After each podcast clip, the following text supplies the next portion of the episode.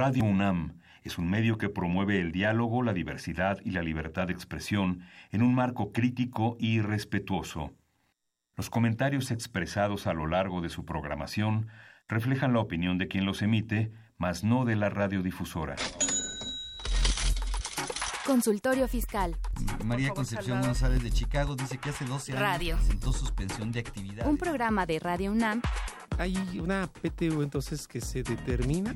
y de la Secretaría de Divulgación y Fomento Editorial de la Facultad de Contaduría y Administración. Si bien es cierto, estamos, hablando- estamos comentando todo lo que tiene que ver con la contabilidad. Tocaremos el tema de las deducciones personales, obviamente, porque no son tan fáciles de aplicar en realidad.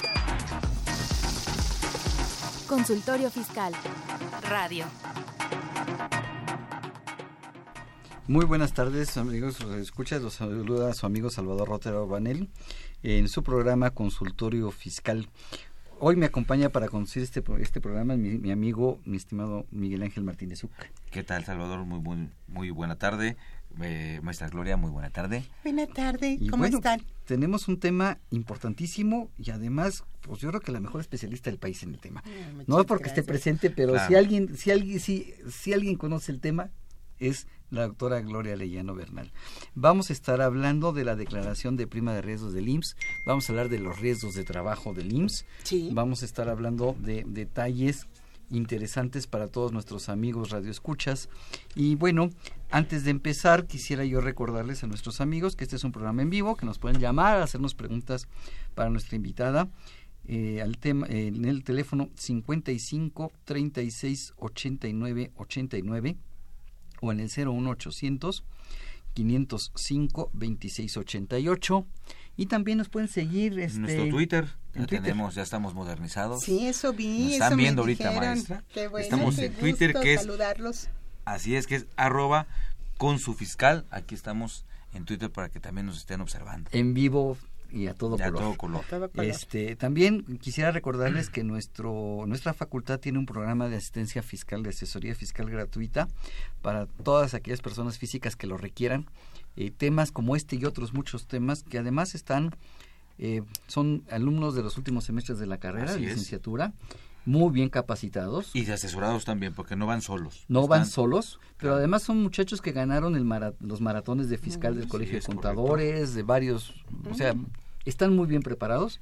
Nada más les comento, este amigo Radio Escuchas, que estos jóvenes eh, que merecen toda mi admiración, porque ellos están de lunes a domingo en la facultad, estudiando, preparándose en el ámbito fiscal. Y además asesorados por el maestro José Padilla, a quien le mandamos un buen saludo y que además pues trae un equipo de maestros atrás.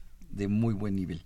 Si quieren llamar y hacer cons- ases- eh, consultas a nuestros amigos o hacer una Claro cita, que sí, el teléfono que donde pueden este, eh, hacer la cita es el 5550 7998. Y bueno, también va a haber para todos ustedes interesados en este tema una cápsula en donde les este, tienen mayor información sobre al respecto. vamos al info fiscal. Consultorio Fiscal. Radio.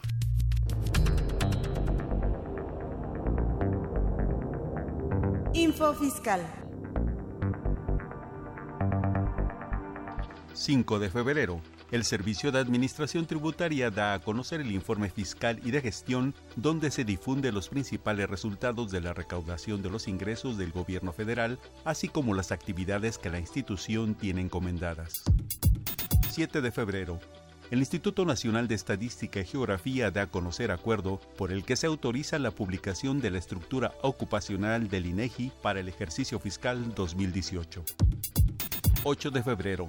El SAT informa a los contribuyentes que pactan servicios de subcontratación laboral y a quienes los ofrecen que ya pueden optar por utilizar el aplicativo desarrollado para facilitar el cumplimiento de las obligaciones previstas en la ley como requisito para la procedencia de la deducibilidad para efectos del ISR y el por el pago de estos servicios, en sustitución del intercambio de copias de los pagos y declaraciones.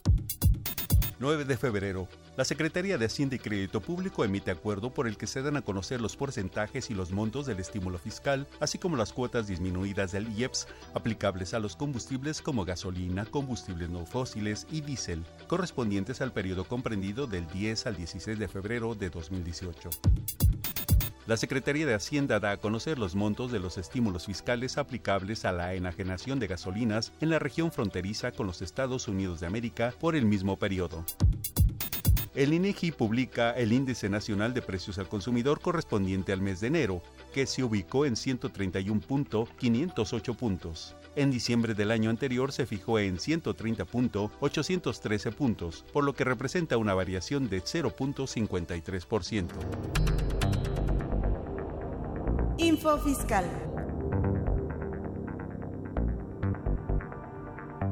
Ve y escúchanos por Twitter, arroba con su fiscal. ¿Sabes si lo que te dicen es verdad?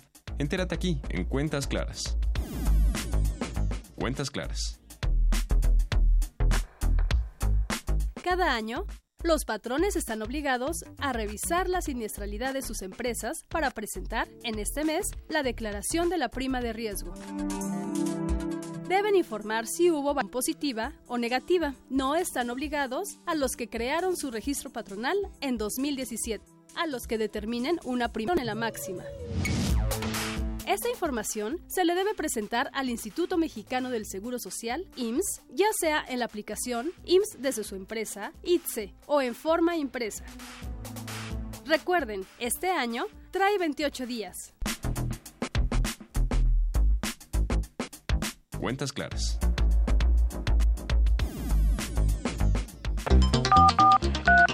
Llámanos, nos interesa tu opinión. Teléfonos en cabina 5536 8989. Lada 01800 5052 680. Y ya estamos de regreso para empezar a platicar con la doctora sobre riesgos de trabajo, pero yo quisiera preguntarte, Gloria, ¿qué es eso de riesgos de trabajo? Porque todo el mundo habla de la declaración, pero yo no entiendo qué es riesgos de trabajo. Sí, Salvador, eh, Miguel. Muy, muy buenas tardes, ya son tardes. Felicidades a todos por el Día del Amor y la Amistad. Sí quiero que sepan que febrero no es el mes del amor y la amistad, es el mes de la autodeterminación de la prima de riesgo. Entonces, por favor, olvídense. Y algunas informativas. Y algunas informativas. Olvídense, por favor, del día de la, del mes del amor y la amistad. Hoy es el Día del Amor y la Amistad, pero el mes completo le pertenece a la autodeterminación de la prima de riesgo. Consientan a sus contadores que declaraciones. Sí. Ámenlos, porque Ámenlos. hay que presentar esta declaración. Así es, y, y fíjate que, que- que el cuestionamiento que maneja Salvador es bien importante porque efectivamente es el principio de todo este proceso, el riesgo de trabajo. Y el riesgo de trabajo está contemplado en la, en la Ley Federal del Trabajo y está contemplado en la Ley del Seguro Social y es el que se da con motivo o en razón del trabajo. Esa es la definición tal cual del riesgo de trabajo. Y este riesgo de trabajo puede ser accidente de trabajo o enfermedad de trabajo. Ah, no, nada más accidente. No, no, claro, hay la enfermedad de trabajo. La diferencia entre uno y otro es que el accidente de trabajo es un tema, es una situación que se da de carácter repentino, mientras que la enfermedad de trabajo es una situación laboral de manera continuada. Esa es la, la gran, gran... Podría ser la vista, ¿no? Por Es supuesto, enfermedad de trabajo. por supuesto, El hígado, por supuesto, el hígado, claro. No, un, un El- infarto. infarto. Hoy, hoy por hoy, si puedes demostrar la causa-efecto del, del tema la- la- de, de la situación laboral, es decir, con motivo o en razón de tu trabajo, por supuesto, podrá ser considerado ya sea una enfermedad o un accidente. Entonces, ahora, ¿dónde va a ser calificado y quién va a calificar esta, estos riesgos de trabajo como tal? el médico del IMSS exclusivamente para estos efectos que estamos platicando, en la ST7, que es el formato de el probable riesgo de trabajo accidente, o la ST9, que es el probable riesgo de trabajo enfermedad, la enfermedad de trabajo. Y aquí es muy importante porque, por lo que acabas de, de comentar, Salvador, de que, a ver, pues, ¿qué es el riesgo de trabajo? Bueno, lo más importante no es ya llegar a febrero a hacer la autodeterminación, sino es la calificación que fue dada en su momento en- por el médico del IMSS, que repito, es el único que lo puede hacer, y el único lugar donde se puede calificar es precisamente la ST7 o la ST9. Pero fíjate que tú utilizaste una palabra Gloria, que me llamó la atención. Probable. Sí. El sí. documento se llama pro- Probable. probable. Sí, O sea, significa que el, el médico no sabe si realmente en ese momento es un accidente o una enfermedad. Sí, es correcto. O sea, él lo está haciendo con base en lo que escuchó del trabajador que Es fue al correcto. seguro. Sí, así es. Ahora, eso que acabas de decir es importantísimo porque lo que sucede es que el documento de defensa del patrón es precisamente el formato. Y muy recomendable, compañeros este, contadores, el que llenen esos formatos y mucho cuidado, no es con lo que el trabajador dice. Lo que el trabajador dice, como muy bien dijiste, Salvador, ya lo fue a decir, es con lo que tú conoces, con la investigación que tú realizaste sobre ese accidente o enfermedad de trabajo. Ver, Pero no- este punto es, es, es fundamental, es Fíjate que, básico. que he visto muchas empresas que pon- le preguntan al trabajador qué pasó y lo ponen, pero al patrón no le consta que eso sucedió. No, y además el momento de defensa es precisamente el reverso de la ST9 o de la ST7, que es donde el, el patrón en hizo sobre el riesgo de trabajo. Pero fíjense, fíjense la magnitud, contadores, de lo que esto representa. Si ustedes les presentaran una demanda laboral y no contestaras la demanda laboral en la Junta de Conciliación y Arbitraje, o pusieras lo que el trabajador dice y contestaras en ese sentido, bueno, iban a perder ese juicio laboral. Lo mismo sucede si contestas en el reverso de la ST7 o ST9 en la descripción del siniestro, que es el, el numeral número 19. Si ustedes contestan, el, el trabajador dice o el trabajador refiere o el trabajador aduce, lo que fue a referir, aducir o decir, ya lo hizo en la clínica. Claro. Ahora es la defensa. Ahora, mucho cuidado, este, eh, compañeros, en el sentido de que si el riesgo se dio, y así iniciamos la, la, la, la conversación el día de hoy, como un accidente o enfermedad en el trabajo o con motivo del trabajo, no hay nada que discutir. Por supuesto que sí. Lo ponemos mm, y, y escribimos tal cual sucedió y no hay nada que negar Si o realmente nada. fue un accidente, Así es. no Eh, va a pasar gran cosa. Así es, bueno, sí, sí, Sí va, a pasar, pero no va a ser, no, pero, pero eh, a lo que me refiero es, no voy a tener un gran problema caso en el cual, eh, o, o con el caso contrario de que realmente hubiera un accidente y no fuera de trabajo, Exacto. y es me tengo que defender. Exacto. Mira, déjame ponerte un ejemplo y dime que, que- que si estoy en lo correcto o no. Fíjate que eh, hay una persona que laboró conmigo hace algunos, que labora- laboró hace algunos años conmigo y laboraba conmigo jornada reducida y semana reducida. Pero tenía otros patrones y en esos otros patrones se accidenta, va al Seguro Social y de todos sus patrones la única, el único que lo tenía en el Seguro Social soy yo. Santo Dios, claro. claro y entonces la persona dice en el Seguro Social, es que iba a mi trabajo y me accidenté, pero casualmente no iba al trabajo conmigo, iba al tra- trabajo con, con otro patrón. Claro. entonces yo pude haber puesto en ese documento, sí, efectivamente, la persona dice que venía a hacer trabajo y se accidentó, pero se accidentó los el lunes y conmigo nada más viene a trabajar martes y jueves. Claro. Así es, eso es lo que debió de suceder, o sea, de decir, este, sí, correcto, pero mm, labora conmigo martes y miércoles y él se accidentó el miércoles, el lunes. Mm, Así es, Eh, ese es realmente E- el ese tema. documento, ¿quién se entiende para efectos del seguro que lo contesta? Lo ¿Quién contesta lo vio? el patrón. ¿El patrón? Lo O- contesta el patrón, es decir, el representante legal o el patrón. Ok. y por supuesto lo llena en base a la información que le da o la gente de seguridad de higiene Claro. industrial o el médico de la empresa o hay empresas que o patrones, personas físicas que dicen, mira, yo no tengo médico aquí, pues porque tengo pocos trabajadores, pero sí tengo contratado con tal este me- eh, clínica o tal médico de trabajo para que apoyen a mis trabajadores. Ellos son los que lo llenan. O eventualmente, si pues no hay otra persona, es el contador de la empresa, pues ya sabes que hacemos Claro. todo y entre esas entre ese todo, pero hay que capacitarnos, ¿no? Eh, para sí, realmente es poder llenar correcto. Se entiende que para efectos del seguro social, esa redacción la hizo el patrón. Es correcto. Independientemente de quién de facto la haya hecho en la empresa. Es correcto. Y muchas Porque veces la se firma con- el patrón. Claro. y, y la mayoría de las veces se llena como diciendo como si me hubiera constado lo que yo vi, porque el patrón a lo mejor no estaba en la empresa o no estaba en ese lugar donde ocurrió el siniestro, ¿no? Un accidente, una torcedura de un tacón en una escalera, una queda en el baño, qué sé yo, ¿no? O a lo mejor se rompió un cristal y, y, alguien Sí, bueno, pero al final del día la responsabilidad del patrón sí es hacerse de los elementos para que al firmar, claro, lo va a firmar y eres responsable de ello, al firmarlo tengas la información de lo que sucedió. Y ya vámonos un tema muchísimo más cercano. Ni siquiera puede ser el médico de, la empresa, puede ser los compañeros. Les voy a poner un caso que se da con muchísima frecuencia. Llega el lunes el colaborador y dice, este, me, me golpeé la pierna con el escritorio. Y los compañeros dicen, pues lo vimos y ya cuando venía, ya cojeaba. ¿Y qué crees? En el partido de fútbol del domingo en la mañana, el gol que, me, que, que se paró, lo paró aquí el compañero, un, un héroe, un, un, verdaderamente nos hizo el domingo, y entonces, y vimos claramente cómo se lastimaba.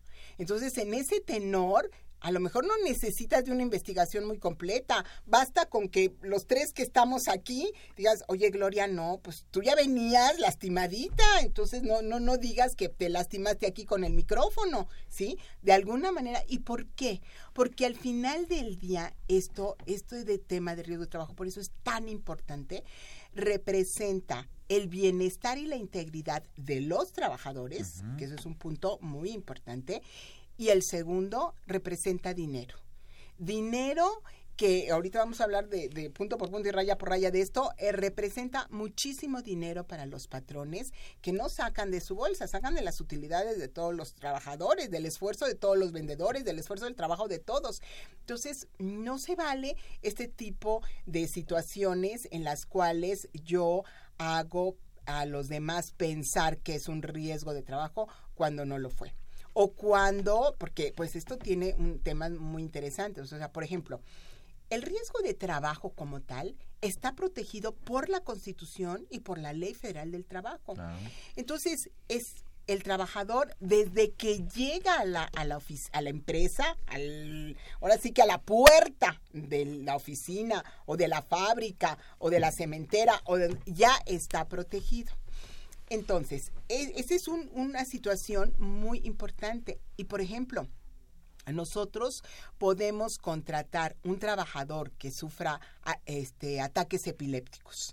Y entonces, él no lo sabemos, nadie nos lo dijo, pero él tiene, justo cuando él está en una, lo ponemos en una cortadora de madera, justo cuando la cortadora está sacando todos los troncos, al muchacho le viene un ataque epiléptico y junto con el tronco se lleva la mano. Ahí no podemos, Miguel y Salvador, decir, oye, no es un riesgo de trabajo porque él era epiléptico desde que nació. No, no, no, no. La ley expresamente dice que los estados anteriores a los riesgos no disminuyen la responsabilidad del patrón.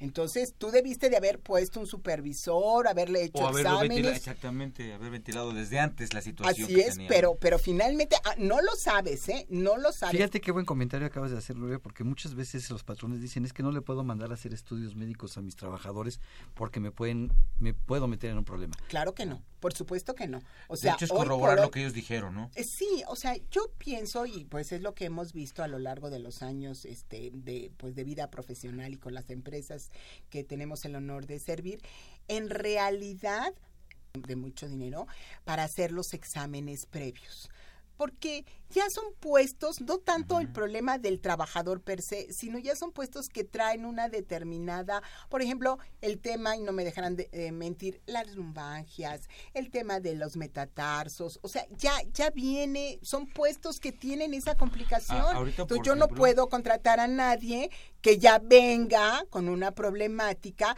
que puede ser que no sea laboral, porque aquí un punto que es muy importante, el siniestro se califica en la empresa o el patrón donde se originó.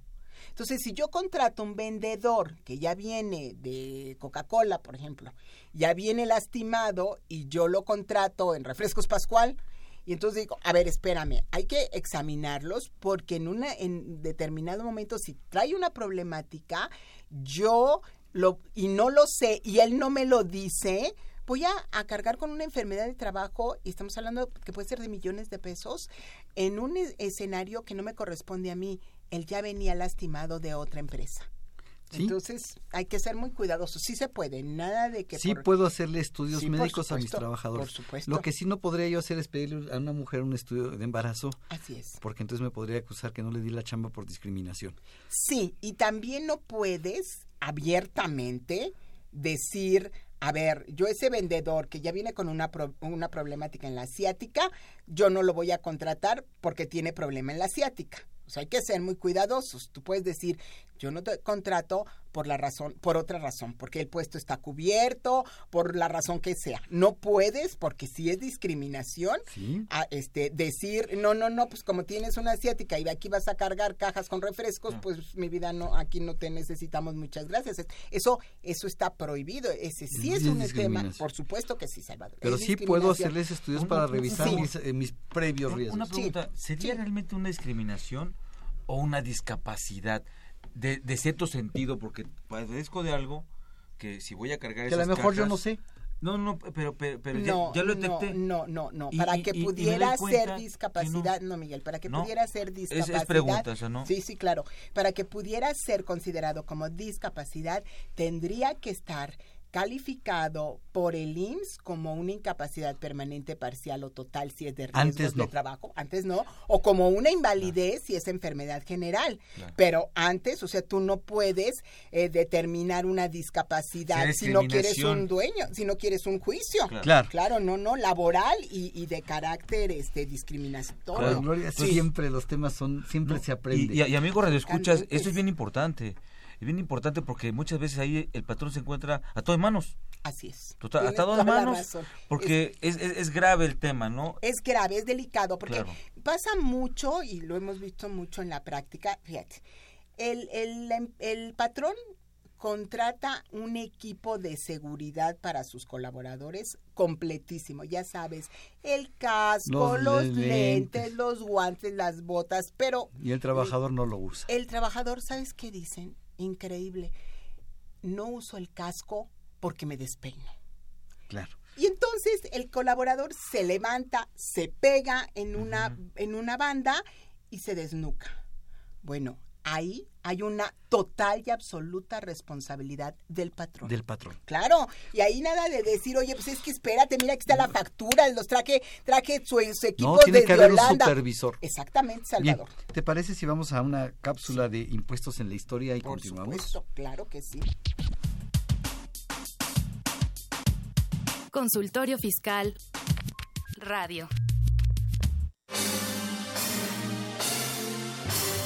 Impuesto en la historia.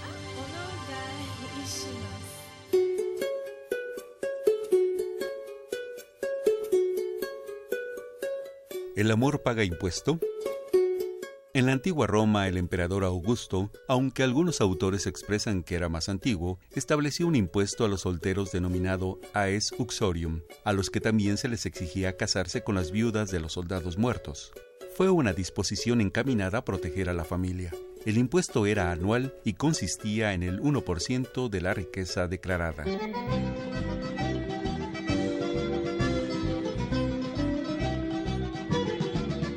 Más reciente, en 1926, durante el tiempo de Benito Mussolini, el Consejo de Ministros italiano decidió grabar la soltería de los hombres y destinarlo a la ayuda de madres y niños necesitados. La.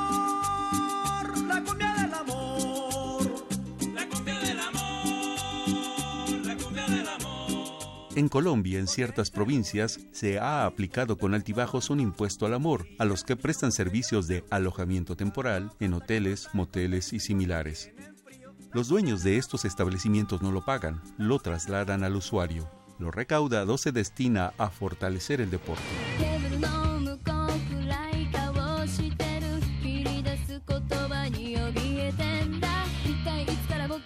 Finalmente, un economista japonés, Takuro Morinaga, ha propuesto incrementar los impuestos a los hombres solteros y a otros disminuirlos bajo la siguiente norma.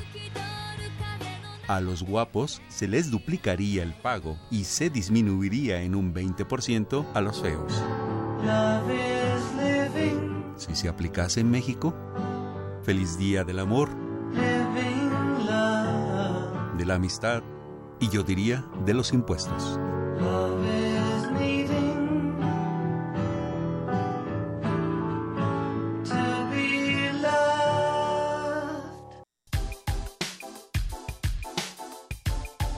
Impuesto en la historia.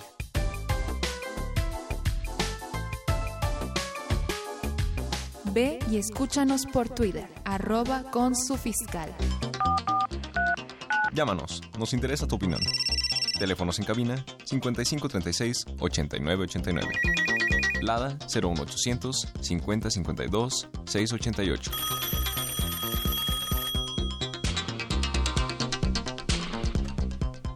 Como ve, hay estímulo fiscal por ser feo. en algunos lugares en este Día del Amor. Así es. Podríamos copiar eso, ¿eh? Podríamos copiar eso. Podríamos copiar eso. Este, bien, recuerde que nos puede escuchar y ver eh, por Twitter en arroba con su fiscal. Tenemos algunas preguntas. Sí. Este, Miguel Ángel nos dice que dónde se puede asesorar para generar su pensión. Ah, que claro. si le puedes dar tus datos. Con mucho gusto, este, si me hacen favor de llamar al 55 64 73 75, ahí les dan todos los informes. Muchas gracias. Este, Arturo Gómez, de 63 años, una persona que se pensionó en 2015, pero se acaba de dar cuenta que le faltan 300 semanas que no lo consideraron. ¿Todavía puede reclamar? Sí, fíjese que sí, puede reclamar en eh, eh, acudir a la Procuraduría de la Defensa del Trabajo para que le lleven ese juicio eh, que es demandar al IMSS ante la Junta de Conciliación y Arbitraje. Perfecto, entonces Sí, sí, qué se puede. bueno, qué bueno. Sí, sí, sí se puede y hágalo. Va a tardar, son juicios que tardan pues cuatro o cinco años, pero no importa. 300 semanas es prácticamente la mitad de su pensión. Este, eh, María Mendoza, de 43 años, dice que trabajó en dos hospitales particulares y ahora trabaja en el IMSS. Que si las semanas que cotizó en los particulares se pueden transferir como antigüedad para efectos de su pensión, supongo. Sí, sí, sí se pueden. Habrá que analizar el, el caso. Eh, Si ella estuvo trabajando primero en el IMSS y no le dieron ni este pensión ni este ni le dieron eh, el dinero porque hay veces que les dan una indemnización, este se puede perfectamente tomar todas las semanas para una pensión. Sí, y, y si ya le dieron una pensión porque está dentro del plan de pensiones IMSS en relación como trabajadora y después siguió cotizando lo suficiente, que en este caso son 10 años, eh, le darían dos pensiones. Sí, sí se puede. Sí se puede, perfecto. Ok, eh, nos comentabas antes de Sí. empezar que traes noticias Ay, de traigo cosas, muy importantes. nove- de novedades. Sí, traigo novedades mu- muy importantes. Nada más, antes me gustaría, este, porque pues ya se asustaron un poco los patrones y dijeron, pero qué barbaridad, entonces todo hay riesgo de trabajo. Y bueno, en, en principio, si, hay, si es con motivo o en razón del trabajo, estamos hablando de riesgo de trabajo, pero Fíjense, hay excluyentes y las excluyentes se dan si el colaborador estaba en estado de embriaguez cuando se sufrió el riesgo, si el riesgo es intencional, si es de riña o suicidio o estaba bajo los efectos de drogas. En esos supuestos le darán las prestaciones de enfermedades y maternidad, pero nada más este Pero yo como patrón tendría que demostrar que, es, que eso sucedió. es correcto. Que el problema de alcohol o drogas lo tendría que haber visto el médico que Es lo correcto, atendió. Y probablemente el médico que dentro de mi empresa tuvo conocimiento de, de Así inicio. es, así es, y que eh, le dio eh, a, a soplar el alcoholímetro y que firmó el acta administrativa el colaborador diciendo pues que sí, que, que es, y hacer doble prueba, ¿eh? En- cuando se da estos supuestos en las en los con los patrones hay que hacer doble prueba de alcoholímetro para que firmen este en ambas y prácticamente el soporte pues es el acta administrativa en la que el colaborador dice sí yo soplé y sí estoy Claro. en estado de ¿Y en las embriaguez". riñas? Las riñas, fíjate qué interesante, hay jurisprudencia de la Suprema Corte que dice que para que exista riña es indispensable la contraprestación de los golpes. Es decir, si tú estás sentadito en tu oficina muy tranquilo llega Miguel y, y- y te da de golpes y tú te quedas así como diciendo, pero qué onda, qué pasó con mi compañero de trabajo, no hay riña, Y entonces no es excluyente de riesgo. Entonces le tengo que contestar a Miguel. Así es, así es. Entonces, para que haya riña, te paras y entonces de ahí ya se ponen a modo los dos. y entonces, sí, todo lo que les pase a los dos será excluyente de riesgos de trabajo para el patrón. Pero si tú quietecito te quedas así como diciendo, pero, pero ¿por qué llegó con esta agresividad? Y en lo que empiezas a, a- responder el asunto, no haces nada, entonces lo que te suceda sí es riesgo de trabajo. ¿Y mis manos? Pues en, en el caso ¿De de que tus le, por haberle pegado a él, ¿es riesgo de trabajo? sí es riesgo de trabajo, porque no hubo O sea, si te pego y me, y me fracturo Sí, un dedo, sí, una falange, sí, voy... Sí, pero si Sí, él aunque te golpea, pero si él te golpea, Pero si te contesto ya, Ya no. no. ya no. Ya no, ya no, digamos, en ambos casos son Y riesgos de trabajo. Sí, en todos lados. Eh, Fíjense, en ambos casos son riesgos de trabajo, pero la diferencia, si hay la contraprestación de los golpes, es que no será calificado en detrimento del patrón Claro. la riña entre ustedes. ¿Sí? Pero si Ese me quedo sería- yo pasivo. Pero No, si o te sea, quedas no- quietecito. no afecta mi prima de grado de riesgo, no, no, no, no. Inclusive, a la hora de que llenes tu, tu formato ST7, porque en este caso sería un accidente, tendrías como patrón poner, a ver, o sea, Salvador y Miguel, que sí son trabajadores míos, en el trabajo, Miguel llegó y golpeó a Salvador y. Salvador se paró y le contestó. y le contestó, y exactamente. Y eso ya es la calificativa de riña. Muy bien. Fíjense. No es católico porque regre- no puso la otra mejilla. No ponga la No, otra si mejilla. ponen la otra mejilla ya perjudicaron al patrón. ¿y qué Doctora, una tiene? pregunta bien Dime, importante para Sí. mí. Yo lo digo con todo el debido respeto, derivado de lo que lamentablemente pasó de los sismos Ah, sí. en muchos lugares, Sí. en donde, bueno, eh, gente que perdió la vida, gente que perdió una- un miembro, gente que quedó lastimada y estaba en sus fuentes de trabajo. Correcto. Y no estaban asegurados. Eh, bueno, algunos y algunos no. ¿Qué pasaría aquí? Sí, Eh, como aquí que digo, estamos, lo digo con debido es- respeto Sí, porque, claro, bueno, porque son temas muy y, delicados. y, y, y viente la prima de grado de riesgo, Sí. sería importante, no sé, que yo tuviera como patrón certeza si derivado de eso, al momento de bajar alguien se lastimó Sí, y se fracturó o lamentablemente salió y lo otro. O sea, sí. hubi- hubieron son situaciones, efectivamente, son situaciones muy, muy delicadas. De principio, no hay, la legislación no habla de estos casos. Estamos hablando de caso fortuito, fuerza mayor, que de principio deberían de ser considerados excluyentes de riesgo. ¿sí? Sin embargo, habrá que ver qué determinan nuestras autoridades jurisdiccionales, porque al final del día alguien tiene que responder por esto y ellos estaban con motivo y en razón del trabajo. O sea, es un tema muy interesante, Miguel, porque no hay, o sea, no- la ley, ni la ley del Seguro Social, ni la ley federal del trabajo, ni el reglamento de afiliación, ni de prestaciones médicos del IMSS, determina estas situaciones.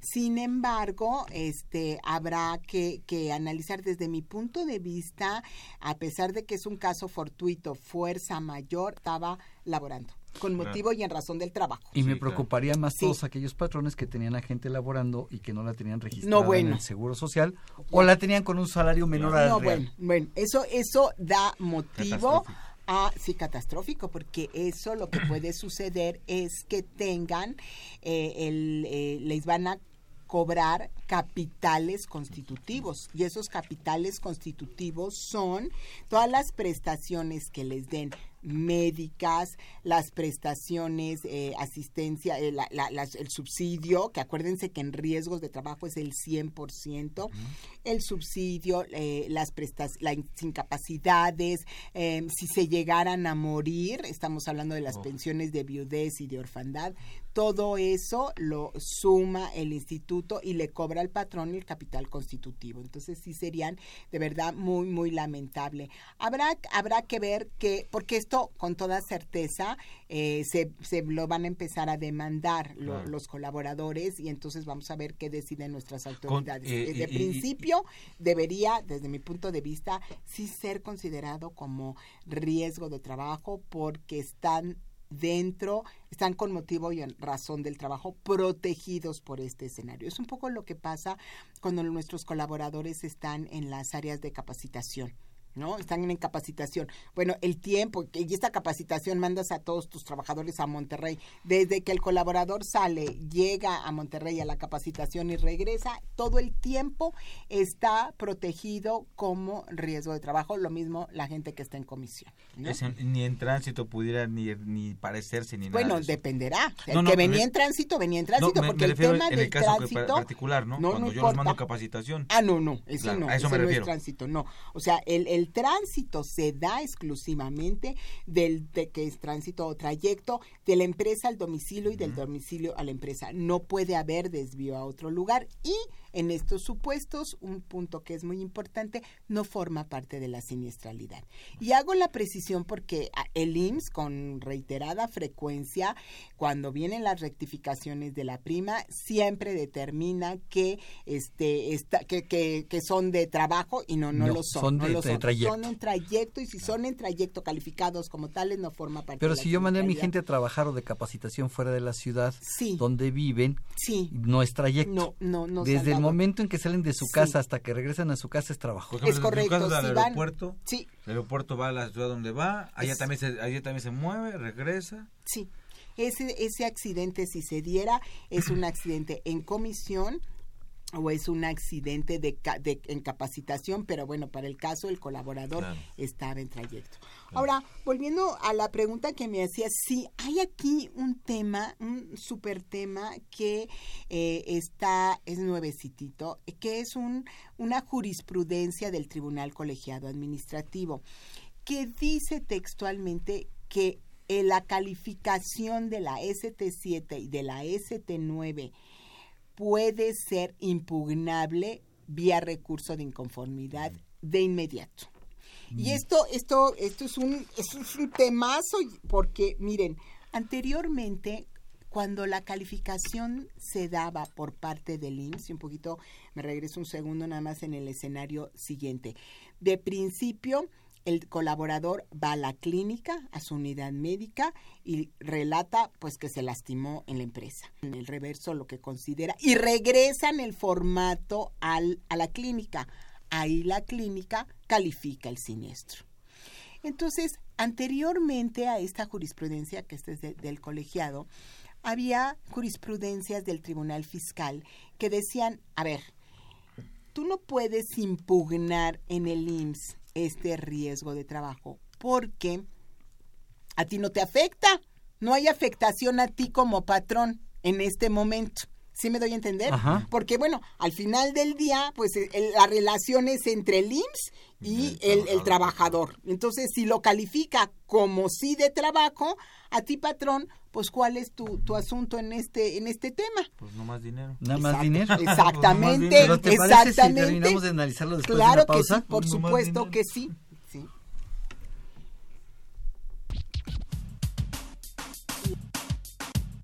Consultorio Fiscal Radio.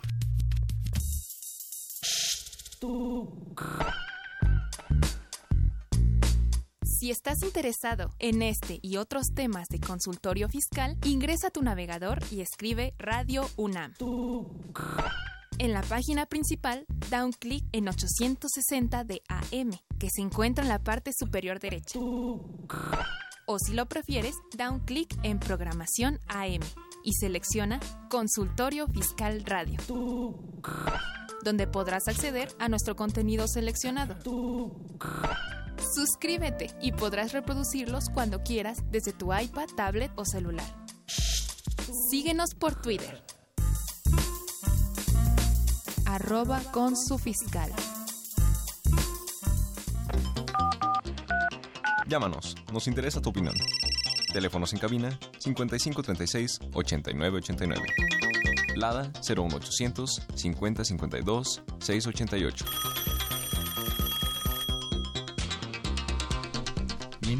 Ya regresamos. Antes de que nos termines de analizar, que se pone muy interesante No, ese asunto, nos llama. Juan Vidal de Azcapotzalco. Dice que sí que cotizó en el Seguro Social y además realizó cotizaciones para el ISTE. ¿Qué sucede con las semanas cotizadas en relación a su pensión? ¿Se pueden juntar? No, el artículo 141 de la ley del ISTE habla de que efectivamente se pueden juntar, pero se pueden juntar siempre y cuando usted tomara ambas leyes nuevas, es decir, que estuviera cotizando el primero de julio del 97, que no creo que sea el supuesto. No, con Juan Vidal de 60 años no, creo que le convenga. No, no le conviene. Le conviene más tener dos pensiones y si no alcanza los años de cotización, que son mínimo 10 años con el ISTE, entonces este pues ese tiempo de ISTE se va a perder lamentablemente. Tristemente. sí, no hay nada que hacer. Así es. Pero Gloria, te interrumpimos para la pausa. Estabas comentando algo muy, no, hombre, la jurisprudencia de jurisprudencias. Miren, ¿por qué es la jurisprudencia tan importante? Porque textualmente nos está diciendo que ahora sí, eh, en base a que le afecta lo que acabas de decir, Miguel, con toditita la razón, a su siniestralidad, el patrón que no esté de acuerdo con la calificación de la ST7 o de la ST9, es decir, que sea calificada como de trabajo y ellos digan, no, no es cierto, tengo los elementos de prueba, pueden impugnar, tienen 15 días hábiles para interponer el recurso de inconformidad, pero esto es importantísimo, ¿eh? fíjense, 15 días para interponer el recurso de inconformidad en el Consejo Consultivo. Y lo interesante de esto es, si el Consejo Consultivo dijera, no, el IMSS tiene toda la razón y sí es riesgo de trabajo. Bueno, aquí tendrían 30 días para irse al juicio de nulidad al Tribunal Fiscal, pero lo importante es que la impugnación que va a hacer el patrón de esto ya no es por el riesgo de trabajo, sino por la determinación de la autoridad del IMSS. Esto, esto, para los que manejamos este tema de riesgo de trabajo, es oro molido. Miren, porque antes lo que decía el propio, ganar un juicio de riesgos de trabajo en con, muy complicado en el tribunal fiscal, ¿eh? ¿Por qué? Porque decía el tribunal, a ver, ¿cuál es tu preocupación o cuál es tu molestia si realmente el tema es entre el patrón, perdón, entre el IMSS y el trabajador? Y no hay una resolución en sentido negativo para ti, patrón cuando interpones ahora el recurso de inconformidad, ahora sí habrá la, posibilidad de ganarle al IMSS porque como autoridad emitió una resolución desfavorable para el patrón. Entonces, ¿qué les recomendamos? Bueno, muy importante porque el, el, IMSS, ¿verdad? Pues no está tan atento a estas jurisprudencias. Eh, ponerle una copia fotostática de la jurisprudencia en su escrito de inconformidad para que les quede claro cómo es esto. Ahorita, eh, Salvador, tú le sacas una, una foto y, y, se las mandamos a los que estén interesados porque es una jurisprudencia valiosísima. O si no, por supuesto, la pueden ustedes encontrar en, en, el, eh, en el Semanario Judicial de la Federación. Se publicó el 2 de junio del 2017 y este es obligatoria a partir del 5 de junio del 2017. Lo encuentran en el Semanario Judicial de la Federación. Lo pueden bajar de internet. Como dices, le sacamos una foto y lo mandamos y se lo mandamos por Twitter a nuestros Con muchísimo gusto porque créanme, es un tema que le decía yo a, Miguel y a Salvador, le digo, mira, traigo ahora sí que lo último de lo último último en estos temas. Y, ahora sí, amigos este, en red escuchas, eh, a lo mejor opinión, es importante conocer esto porque una jurisprudencia, en atento al artículo 90, fracción décima, perdón, décimo párrafo, perdón, décimo párrafo de la Constitución, pues es una forma de interpretar. Y esto en atento al mismo artículo 9, fracción, eh, digo, segundo párrafo de la ley del Seguro Social someto a interpretación. Sí, claro, por supuesto. Es muy valioso, es muy valioso porque es una forma de interpretar. Es correcto, entonces, eh, porque se incide a la base.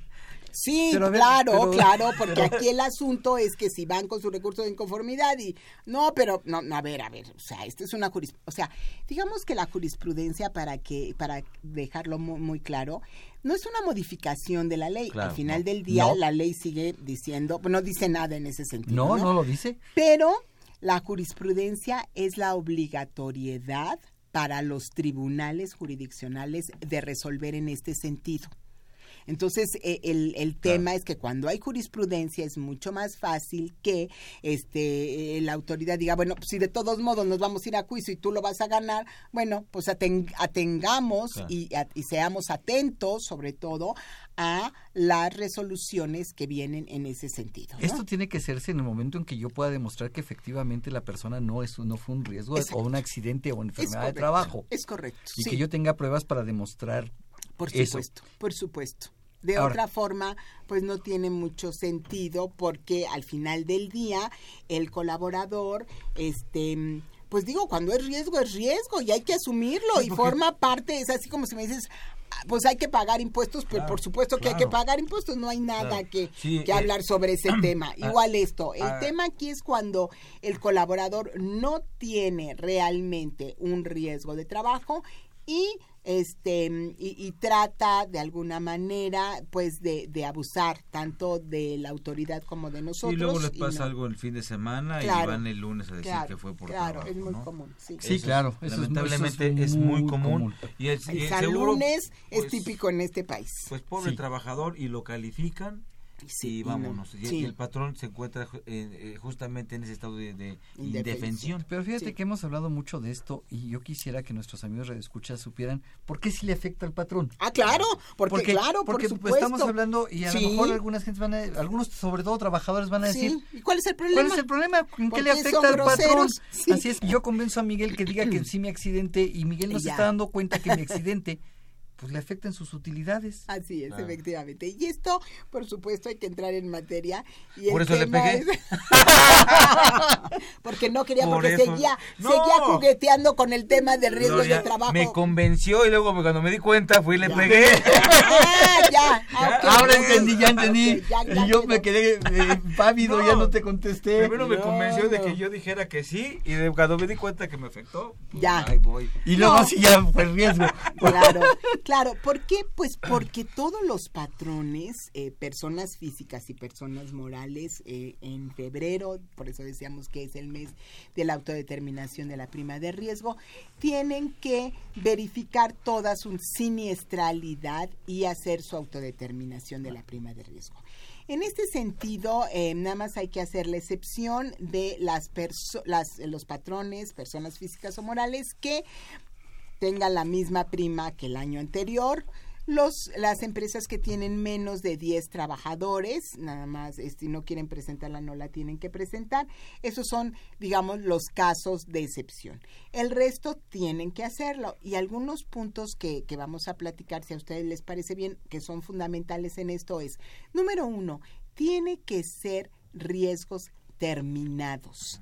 Y un riesgo terminado es el que se da de el primero de enero al 31 de diciembre. Mucho cuidado, este, pues mis queridos contadores, si el colaborador está incapacitado en enero del 2018, ya no forma parte de la siniestra. ¿Qué pasa si yo me accidenté el 30 de noviembre del 2017 y esa siniestralidad termina el día de hoy? Día Ajá. del amor y la amistad. Ya, el Día del Amor y la Amistad. Bueno, el, el asunto aquí es que esa siniestralidad le va a aplicar hasta el 2019. No la tengo que considerar en No la, vas a 2017, considerar, no, 17 17 que presento en 2018. Es correcto, no, la vas a presentar hasta el 2019. Sí la vas a presentar, sí. Uno de los puntos más importantes en esto es contar con los registros de riesgos de trabajo. Sí la vas a presentar, por supuesto, pero será hasta el año siguiente, ¿no? Hasta el 2019. ¿Ha- ¿Habrá alguna forma de confirmar Sí, claro. eh, El- los que tuve y todo eso para que Sí. no tenga yo Sí. en falsedad en mi Sí, declaración? sí, hay, hay, do- hay varios puntos aquí. Número uno es, es indispensable que un colaborador que tuvo una ST7 o una ST9 no regresa a trabajar hasta que trae la ST2. Y con la, la ST2 justo viene eh, la, el día en que el colaborador va a iniciar su vida laboral. Entonces, eh, reiniciar est- esta situación. Entonces, se suman esos días, es la forma como lo maneja el IMSS. Entonces, se toma desde el día del siniestro hasta el día en que termina el mismo. Y si está dentro del año, que en este caso estamos platicando del año 2017, lo tomamos en consideración para nuestra autodeterminación de la prima de riesgo. Eso es punto número uno. Punto número dos, efectivamente, pueden entrar a la página de internet del IMSS y en, la, en el área de riesgos de trabajo ya hay un, en el portal viene la siniestralidad de cada patrón. Lo único que les pido sean muy cuidadosos porque en algunos casos les piden que si entran a ver la siniestralidad ya eh, la aceptan. Entonces, No, sean hay muy- que tener hay- hay cuidado. que ser cuidadosos. Hay que- ¿eh? si vamos- lo pueden hacer,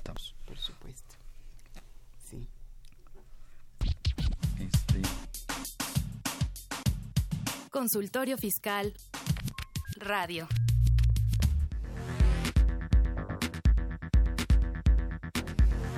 La Facultad de Contaduría y Administración de la UNAM invita a la 48 octava Expo Libros y Revistas del 12 al 17 de febrero.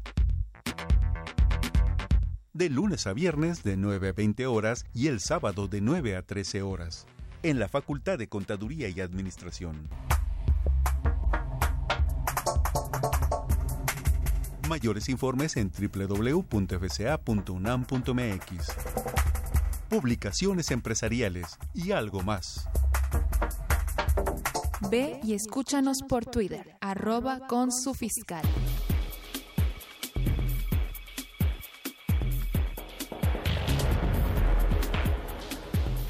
En esta nueva edición, la 683, Consultorio Fiscal como siempre aborda interesantes artículos de corte jurídico, laboral, contable, financiero y fiscal. Sergio Alejandro Ríos Alonso enlista los fundamentos legales de la determinación anual de la prima en el seguro de riesgos de trabajo. José Julio Solís García examina las obligaciones fiscales en la subcontratación. Salvador Hernández Peña y Violeta Méndez Carlos Silva analizan la nueva economía dineraria, alcances tributarios de las criptomonedas en México. Walter Carlos López Morales analiza la jurisprudencia, comprobantes fiscales pueden contener descripción en documento por separado. Estos y otros temas de gran interés se presentan en el número 683 de Consultorio Fiscal. Suscripciones a los teléfonos 5616-1355 y 5616-7755. También a través de la tienda electrónica publishing.fca.unam.mx o en la página electrónica de esta revista consultoriofiscal.unam.mx.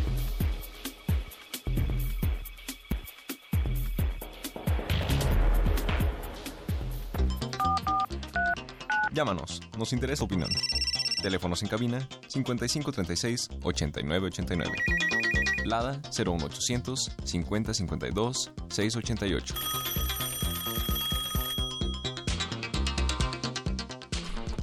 Bien, tenemos saludos, este, te mandan saludar mi querido Miguel Elizabeth Garduño de este por Twitter. este, nos manda a saludar.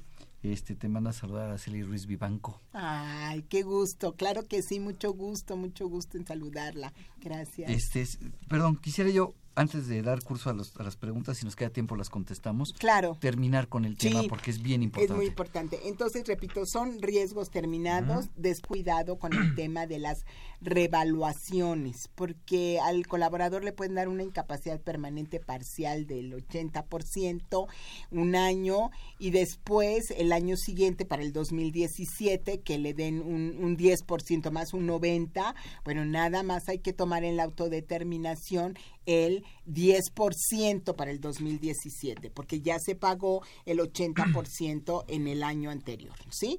Y el otro punto, dos puntos que son muy importantes a tomar en consideración en esto es, número uno, si la, el registro patronal no inició en el primero de enero del 2017, sino por, inició, por ejemplo, en febrero o en marzo, el 14 de febrero, pero del 2017, se debe quedar con la prima media. Con la que se registró. Con la que se registró y se va a quedar todo el 2017 todo el 2018 y hasta febrero del 2019 podrá de cambiar de prima. Segundo, eh, la, eh, los registros patronales deben tomar la prima que, le, que, les corresponde dependiendo de lo siguiente. Si es en la Ciudad de México o en el mismo municipio, toda la siniestralidad de ese, aunque sean varios, solamente es de ese. Y si es en otros lugares, como por ejemplo, que tienen varios registros en toda la República Mexicana, cada registro tendrá su propio control. Más importante aquí, que esa es la parte que estamos hablando de económica, el, el, lo máximo que puede pasar con la siniestralidad es subir un punto o bajar un punto. ¿Sí? Eso, eh, eh, y, y, si el, el, resultado de la fórmula, de la fórmula establecida en el artículo 72 que habla de la autodeterminación de la prima de riesgo, no da ni un punto para arriba ni un punto para abajo, entonces se debe poner el resultado de la fórmula. Fórmula. Pero si me da 1.25 pongo más 1. 1, nada más al Y si me da eh, hacia abajo 1.25, 1 resto uno. Entonces, o si te da ocho, vamos, porque hay casos horribles que, que, que, de pronto haces tu, tu autodeterminación. ocho puntos. Ocho, puntos contra cuatro punto dos que tenías, ¿no? Bueno, entonces ahí lo único que pasa es que la de cuatro ya no es cuatro, ahora va a ser cinco punto dos. Pero fíjate que aquí lo importante es eso, porque la gente dice, es que ¿qué, le va a costar al patrón? Hasta un 2%.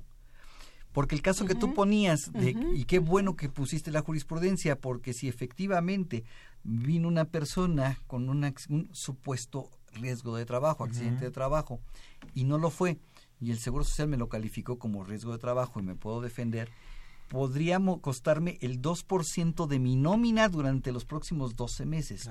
¿Por qué el 2%? Porque si no hubiera yo tenido el riesgo, hubiera bajado un punto. claro. claro y como si tuve el riesgo, subió un punto. Entonces, nada más lo que le afecta económicamente al patrón. Así es. Lo que pudo haber bajado más lo que se incrementó, que es un máximo de un 2%. Sí, yo les diría a los patrones, nada más calculen el 2% de toda, de su, nómina, de todo el año. Ah, de todo el año, porque vuelves a bajar o a subir hasta febrero del año que entra. Y al de febrero del año que entra a lo mejor bajas un 1% y entonces ya sigues perdiendo dos puntos. Te voy a decir por qué. Porque este año hubieras bajado uno y el año siguiente hubieras bajado uno y no, subiste uno y al siguiente año bajas uno, te vuelves a quedar como estabas y ya perdiste, sigues perdiendo un 2%. Y es como, ese 2% pega no el siguiente año, sino los dos o tres siguientes, años. Claro, claro. Y además tú puedes decir, por ejemplo, no, pues yo no voy a poner este trabajador porque yo no estoy de acuerdo, lo vamos a impugnar, nos vamos a ir al juicio de nulidad y yo voy a poner la prima que determiné. Bueno, ahí lo que puede suceder es que venga una rectificación de parte del IMSS, está autorizado para hacerlo, y en este esquema de la rectificación eh, vas a pagar actualizaciones, recargos y multas y vas a tener que impugnar cada una de las cédulas de diferencias. Así es. Entonces, esos son eh, puntos que, sumamente importantes. Entonces, bueno, pues les deseamos el mayor de los éxitos en esta autodeterminación de la prima de esta aventura de en esta aventura, porque además las multas pueden ser muy altas por, fíjense, presentar datos falsos en la autodeterminación de grado de, prima de riesgo que al final del día no es que sean falsos, pues tú ni sabías. Claro, Pero, el corroborar, para que no caigamos en eso, hay que tener mucho cuidado con corroborar la página para no Porque la multa puede ser de entre 20 a 350 UMAS, es decir, en, desde 1612 hasta 28.210 pesos. Entonces no es un tema, no es un tema menor y sobre todo las implicaciones de todo tipo, porque hasta para el clima laboral se vuelven situaciones muy delicadas. Los invitamos a que nos sintonicen en este programa la siguiente semana para seguir hablando del tema de declaración anual de personas morales, generalidades e ingresos. Esta fue una producción en Radio UNAM, en los controles Socorro Montes, en la producción por parte de la Secretaría de Divulgación y Fomento Editorial de la Facultad de Contaduría y Administración de Zahualcoyot Jara, Juan Flandes, Alma Villegas, Tania Linares, Miriam Jiménez, Diana Flores, Alejandro Robalcaba, Valeria Revelo, Bárbara Craules y Bernardo Santiago. Gloria, muchísimas gracias por estar con nosotros el día de hoy. Muchas gracias. Muchísimas gracias, doctora. Miguel Ángel, gracias. por acompañarme el día de hoy. Amigo, al contrario, gracias. Y también a ustedes, amigos, escuchas, muchas gracias. Pasen un buen día del amor y la amistad, pero no consumismo. No, no hagan consumismo, por favor. Muchísimas gracias, buen provecho y nos escuchamos hasta la próxima. Consultorio Fiscal. Un programa de Radio UNAM y de la Secretaría de Divulgación y Fomento Editorial de la Facultad de Contaduría y Administración. Consultorio Fiscal Radio. Unidad